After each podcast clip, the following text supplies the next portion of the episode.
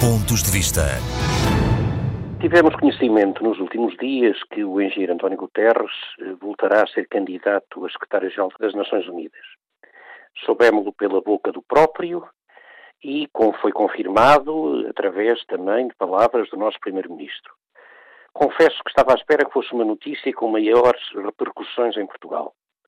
Por vezes as pessoas não avaliam a importância do desempenho deste tipo de missões.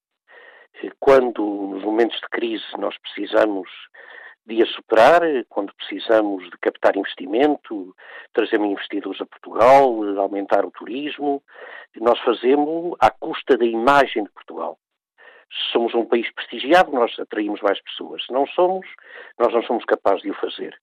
Eh, se formos mais prestigiados, nós fazemos mais negócios. As nossas empresas são capazes de se afirmar mais a nível internacional. Se não tivermos prestígio, evidentemente que as oportunidades escassearão.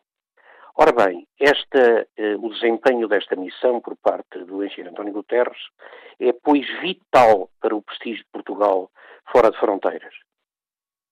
Tal como no passado Durão Barroso eh, desempenhou com brilhantismo a missão de Presidente da Comissão Europeia e beneficiarmos fortemente disso em termos internacionais, também é fundamental agora que percebamos bem a importância que tem o desempenho deste lugar.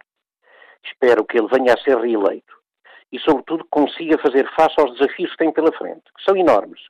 A reforma das Nações Unidas, quer a nível do, do, da organização e do, do, direito de voto no respectivo Conselho de Segurança, a entrada de novos membros, eh, a estratégia contra o terrorismo, as questões da segurança a nível global, a eficácia das missões das Nações Unidas são aspectos que é preciso melhorar. E ainda sobretudo no momento em que os Estados Unidos eh, têm uma nova presidência e que sabemos que vão voltar fortemente ativos à conjuntura à estratégia do multilateralismo. Neste momento é, pois, fundamental para Portugal estar presente de voz viva, ativa, neste tipo de organizações.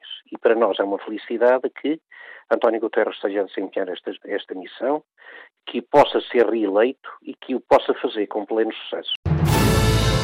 Pontos de vista.